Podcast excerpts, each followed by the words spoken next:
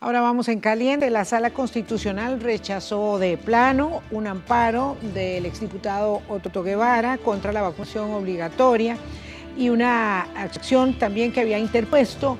para tratar de traerse abajo la implementación del código QR que pretende el Ejecutivo en los comercios no esenciales. Esa es una de nuestras dos notas eh, caliente.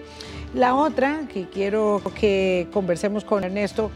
eh, también tiene que ver con Liberación Nacional, que presentó el equipo económico con figuras como don Eduardo Lizano, Rodrigo Arias, Guillermo Zúñiga, exministro de,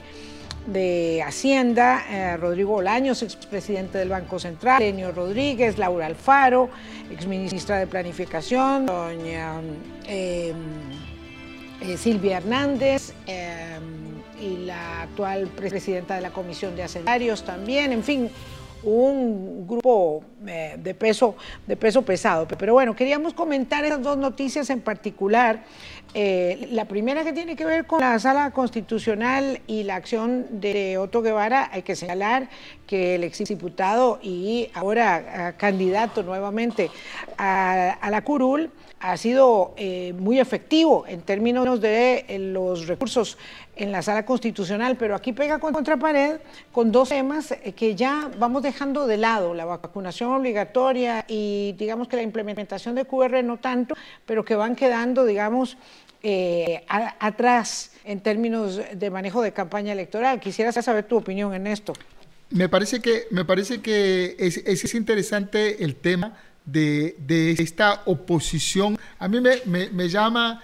muchísimo la atención esta oposición al tema de las vacunas. Yo recuerdo de niño que he recibido todo el plan de vacunación y no, nunca, nunca a los ciudadanos previos a este periodo histórico se les ocurrió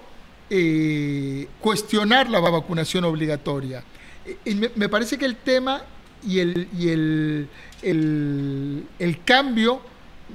yo lo calificaría el error, porque mm, eh, claramente desde mi punto de vista estoy a favor de la vacunación, está en politizar un tema que es absolutamente técnico. Eh, eh,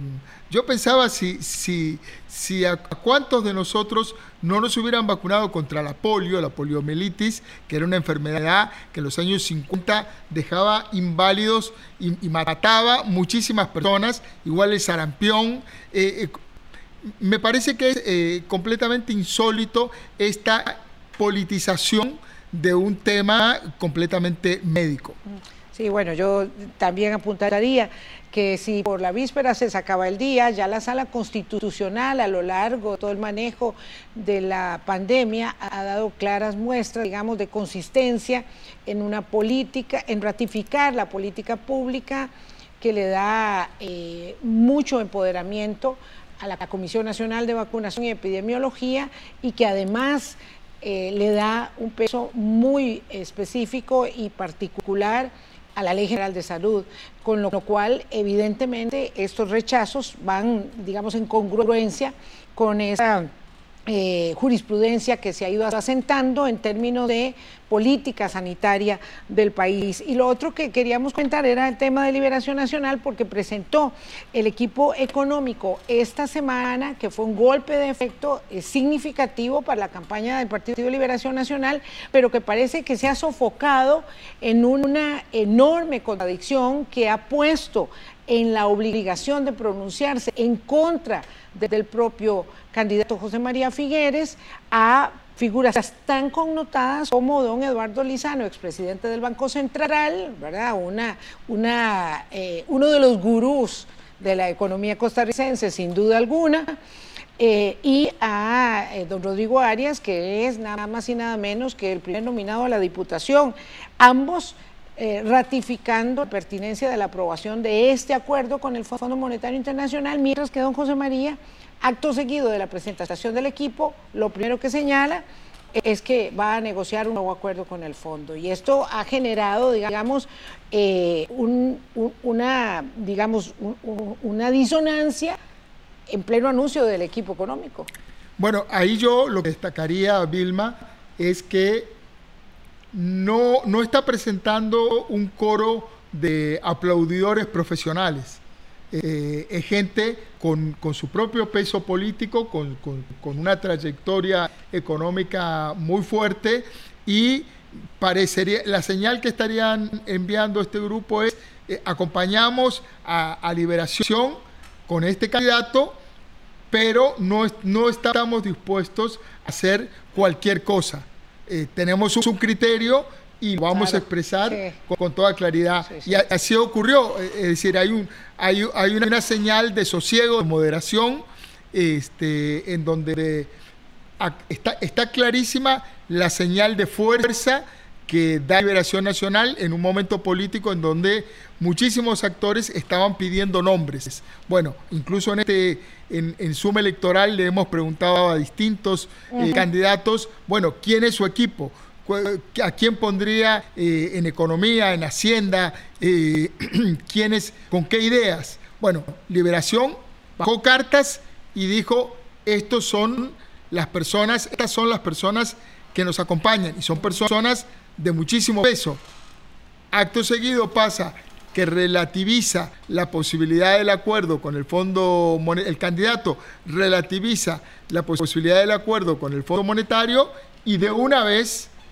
de una vez suena el freno de mano. Claro, y voy a hacer algo y el director, eh, nuestro, nuestro realizador me va a jalar la oreja, pero es que no me aguanto las ganas de preguntarle a Gustavo Arán su opinión, porque sé que está pidiendo puerta su opinión sobre este tema. Es que además, Gustavo, eh, no, no, es, no se trata de que relativiza el candidato liberacionista el acuerdo con el fondo, es que dice que ya está adelantando conversaciones para sacarse un nuevo acuerdo de la manga, y si eso fuese posible, pues entonces